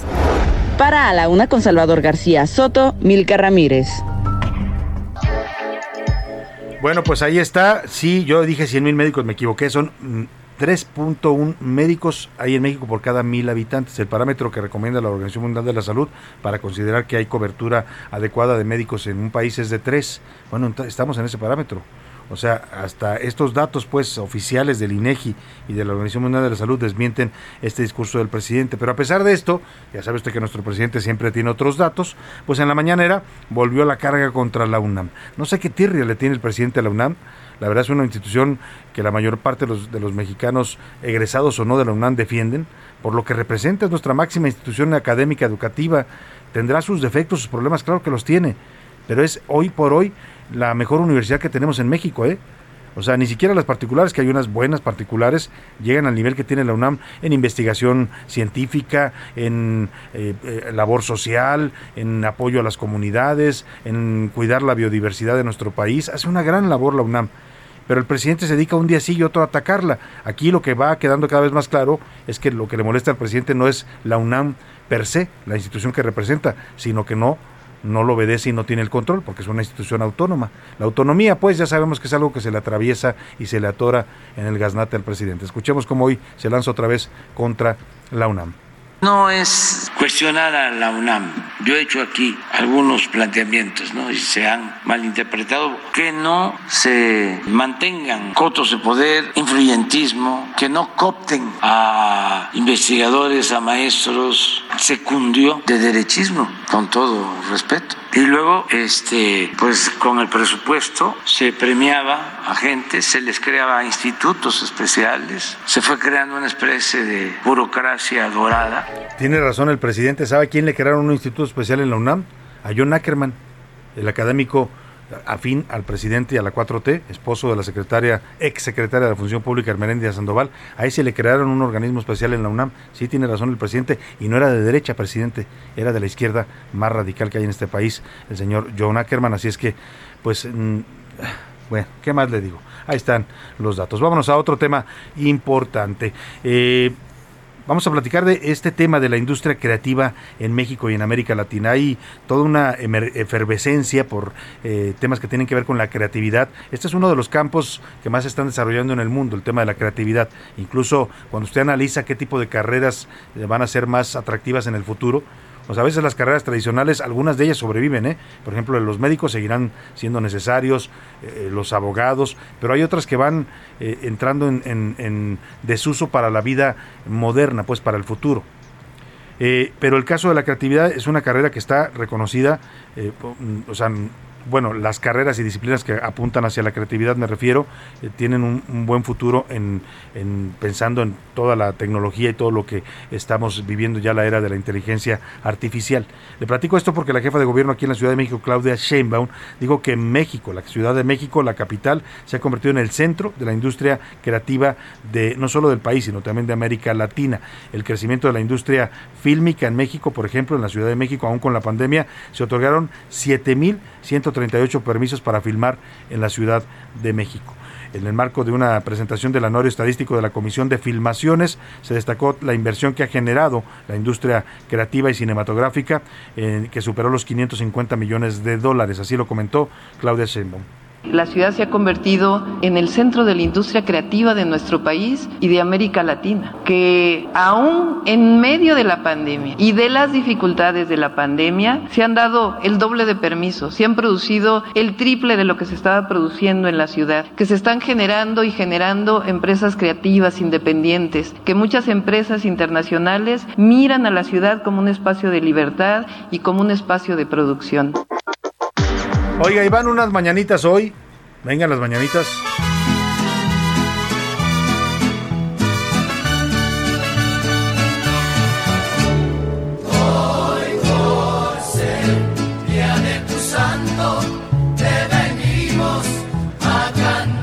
Van dedicadas para todos los radioescuchas, cualquiera que esté celebrando su cumpleaños, muchas felicidades, pero en particular van dedicada a una gran escritora mexicana, la señora Elena Poniatowska, Elenita como se le conoce, cumple 90 años de edad, una figura que ha dejado relatos de la cultura mexicana imborrables, una mujer que escribió más de 30 obras, siendo La Noche de Tlatelolco la más importante de su producción literaria. Además, se convirtió en la primera mujer en recibir el Premio Nacional de Periodismo en 1978 en México. Iván Márquez nos cuenta la historia de esta mujer ahora nonagenaria y que es una presencia fundamental en la literatura contemporánea mexicana. Yo simplemente hablo de lo que siento y de lo que veo y sobre todo de lo que oigo, de lo que le oigo a la gente. Yo veo la, la tarea de la escritura, la tarea como una tarea diaria. Helen Elizabeth Luis Amelie Paula Dolores Poniatowska Amor es una de las figuras de la literatura y poesía mexicana vivientes. Nació en París en 1932. Viene de una familia que descendía de la aristocracia polaca, pero desde los 10 años tuvo que mudarse a México por el contexto de la Segunda Guerra Mundial. A partir de ahí, su nombre quedó grabado en las vitrinas internacionales, pero especialmente en las de nuestro país. Y es que se nacionalizó mexicana en 1969. Siento que pertenezco, siento que escogí este país, siento que pude, que pude quizá regresar a Francia y me siento muy feliz de mi mexicanidad. Fue a través de más de 30 cuentos, novelas, crónicas, textos políticos y culturales que se ganó a cada una de las personas que la leen. Una de sus obras más importantes es sin duda La Noche de Tlatelolco 1971, donde relata aquel episodio negro en la historia de nuestro país jóvenes despreocupados que no saben que mañana, dentro de dos días, dentro de cuatro, estarán allí hinchándose bajo la lluvia después de una feria en donde el centro del tiro al blanco lo serán ellos. Fue la primera mujer en recibir el Premio Nacional de Periodismo en 1978 en México. También la primera mexicana en ser nominada al Príncipe de Asturias de las Letras. Y por si fuera poco, en 2013 con 81 años recibió el Premio Cervantes. Poniatowska se ha mantenido cerca de la política, ha convivido con algunos presidentes, principalmente en el último sexenio con López Obrador se ha visto una cercanía, aunque ha criticado aspectos del actual gobierno. Hoy es un día de fiesta para Elena Poniatowska, una mujer que cumple 90 años, en los que ha dejado una huella imborrable a través de lo que plasma con su tinta, por lo que tendrá varios homenajes por parte de la UNAM, así como en Bellas Artes. Soy yo la que hago preguntas, las que Dios o las que el diablo me sugiere. Para la una con Salvador García Soto, Iván Márquez. Pues felicidades a Elenita Poniatowska por sus 90 años de edad, una presencia importante en las letras y también una mujer que abrió brecha eh, para muchas otras mujeres escritoras, periodistas en, eh, su generación. Y vámonos a otro tema importante, estamos en espera, y la espera se está alargando, eh, de la respuesta que va a dar la Casa Blanca, el gobierno de Joe Biden, al presidente López Obrador. Ayer en la reunión virtual que sostuvo el presidente de México con el em, senador Christopher Dodd, encargado de la cumbre de las Américas, y el embajador de Estados Unidos, Salazar, eh, pues el canciller Marcelo Ebrard salió a informar a la prensa que el presidente había insistido en esta petición y que le había pedido a Chris Dodd que le dijera por favor al señor eh, Biden que contestara a su petición de que sean incluidos todos los países de América en la cumbre del próximo mes en Los Ángeles. Dijo el canciller que hoy se había comprometido el gobierno de Biden a responder. A esta hora, 2.44 de la tarde, no ha habido todavía respuesta. Hemos estado checando, por supuesto, los portales, la información de la Casa Blanca, todavía no se genera. Pero para hablar de eh, lo que significa esta petición del presidente y toda esta polémica que ha envuelto a esta cumbre, eh, la presencia de una especie de boicot ya de varios países latinoamericanos a esta cumbre. Hago contacto con el embajador y jubilado y periodista Agustín Gutiérrez Canet. Qué gusto saludarlo, Agustín. Muy buenas tardes. Gracias, Salvador. Me da mucho gusto. Gracias por la invitación. Al contrario, ¿cómo está viendo todo este asunto? Usted que tiene una experiencia diplomática larga, eh, pues, no es la primera cumbre que se ve envuelta en este tipo de controversias, pero aquí lo que llama la atención es que parece que después de que López Obrador abre esta posición, pues otros países empiezan a imitarla como si fuera una especie de, de acción concertada. Bueno, efectivamente ha habido otros países que han anunciado que no tienen eh, deseos de asistir. La última fue la de Nicaragua. Eh, pero aquí hay que hacer este, algunos matices. Brasil, por ejemplo, no va a asistir por razones internas. El presidente Bolsonaro dijo que no va a asistir, pero no eh, en seguimiento al llamado del presidente López Obrador. Eh, también el caso de Guatemala, el presidente Yamatei, pues está en, en otros procesos de política interna y este le, ha dicho que por esa razón no va a asistir. Eh, la posición del presidente López Obrador eh, creo que es se metió en un callejón sin salida eh, de manera pública. debió haber sido, en mi opinión, más con, utilizar el tacto diplomático para que no se encuentre en una eh, posición de enfrentamiento con el presidente de Estados Unidos de manera pública. Y por eso está este esfuerzo del ex senador Christopher Dodd, que es muy amigo del presidente Biden, para tratar de conciliar esta posición. Efectivamente, este, se prometió hoy una respuesta, pero todavía no se conoce públicamente. Yo no sé qué vaya a pasar, pero me imagino que ni el presidente López Obrador va a cambiar de opinión, ni tampoco creo que el presidente Biden vaya a modificar el criterio de que como país anfitrión de la Cumbre de las Américas tiene todo el derecho a decidir quién o quién no invita a la Cumbre de las Américas. El problema en el fondo es un problema ideológico. Eh, los tres países excluidos, en principio, Venezuela, Nicaragua y el, el, otro que me falta. Cuba. Cuba. Eh, aquí hay que primero ver, un, analizar caso por caso. El caso de Venezuela, eh, Estados Unidos no tiene relaciones diplomáticas con Nicolás Maduro. Entonces, no invitaría a un gobierno que no reconoce, sino al, al gobierno que está ahí en, en, Estados Unidos, que es una figura de la oposición, eh, de Guaidó. De Juan Guaidó. Sería el que invitaría. En el caso de Nicaragua, pues ya el propio eh, comandante Daniel Ortega ya se autoexcluyó el día de ayer y dijo que no va a asistir. por sus razones. Eh, en el fondo aquí hay también otro problema de respeto a los derechos humanos. Hay que recordar que eh, el, el presidente de, de Nicaragua eh, tiene detenido en la cárcel a los disidentes, a los a los contendientes a la pasada elección presidencial.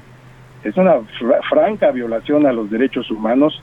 Y aquí el presidente López Obrador parece condescender con esa actitud de Daniel Ortega y es reprobable que se meta a la cárcel en una en una vida democrática a los eh, candidatos de la oposición.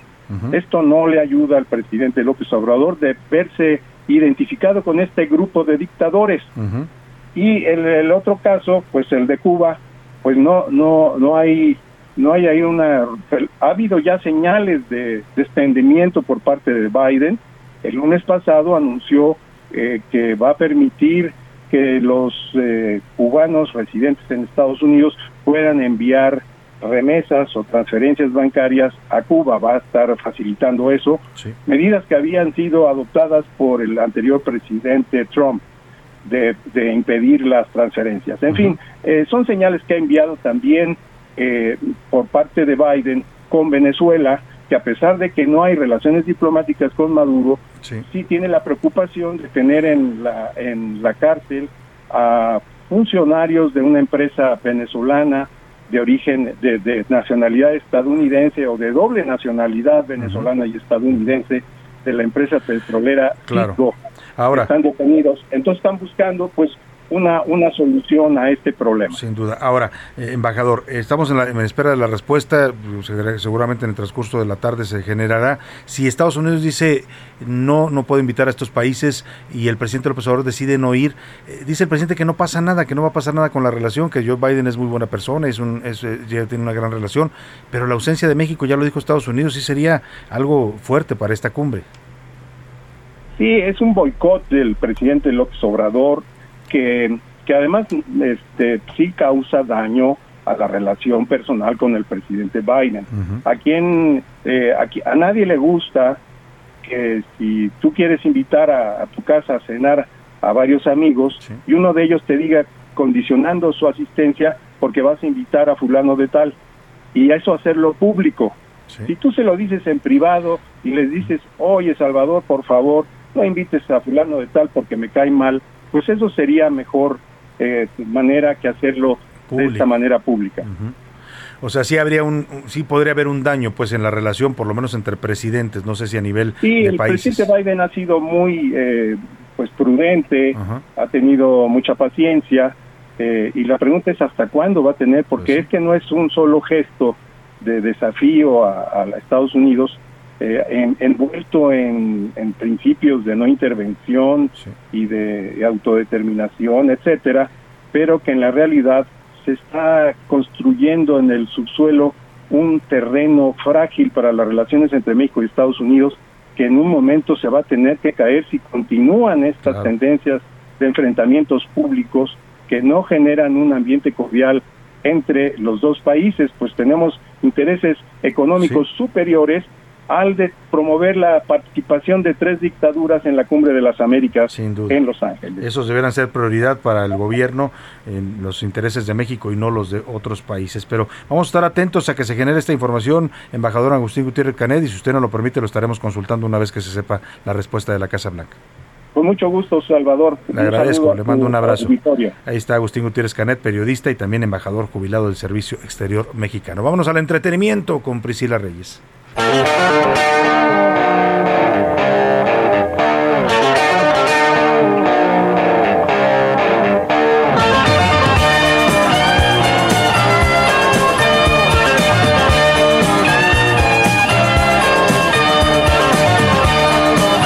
Priscila Reyes. Uy, Salvador, están escuchando ahí la guitarra de quien es considerado como el segundo mejor guitarrista de todos los tiempos, Eric Clapton. El primero es Jimi Hendrix. La canción es Laila y porque ayer se me quedó en el tintero decirles que había dado positivo a COVID. El señor, Eric el Clapton. señor eh, Eric Clapton. Que ¿Y no creía en el COVID? ¿no? Que no creía, decía. Mira, ahí te va. Más bien ahí te va, Salvador. Yo creo que lo han sacado de contexto. Él realmente no ha sido antivacunas. Ajá. Lo que ha sido es, eh, ha, ha estado en contra de la coerción de los gobiernos de obligar a la gente a vacunarse, porque Ah, ya. él cuando se vacunó se espantó muchísimo. Ujú. Él contaba que le cayó muy mal la vacuna y que no podía ni tocar la guitarra. Entonces, hasta hizo una canción con Dan Morrison diciendo, no, no se dejen amenazar, los gobiernos no deberían de obligar a la gente a que se vacunara. Y también llegó a decir que él no iba a tocar en lugares en donde el gobierno exigiera que la gente estuviera vacunada, ¿no? Entonces, Claro. este hombre, esta leyenda de 77 años, tiene COVID, ayer lo publican, se da a conocer, lo publican en sus, en sus eh, redes, en sus páginas, pero dicen que se había contagiado desde el 8 de mayo en una de las presentaciones que está haciendo mundialmente.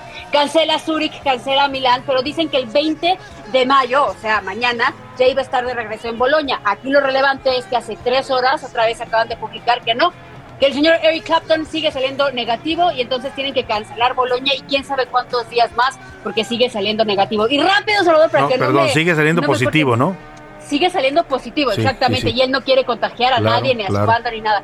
Rapidísimo, híjole, no sé cuál de las dos contarte. A ver, te voy a decir rapidísimo. Acaba de morir, eh, se acaba de reconocer que muere Vangelis.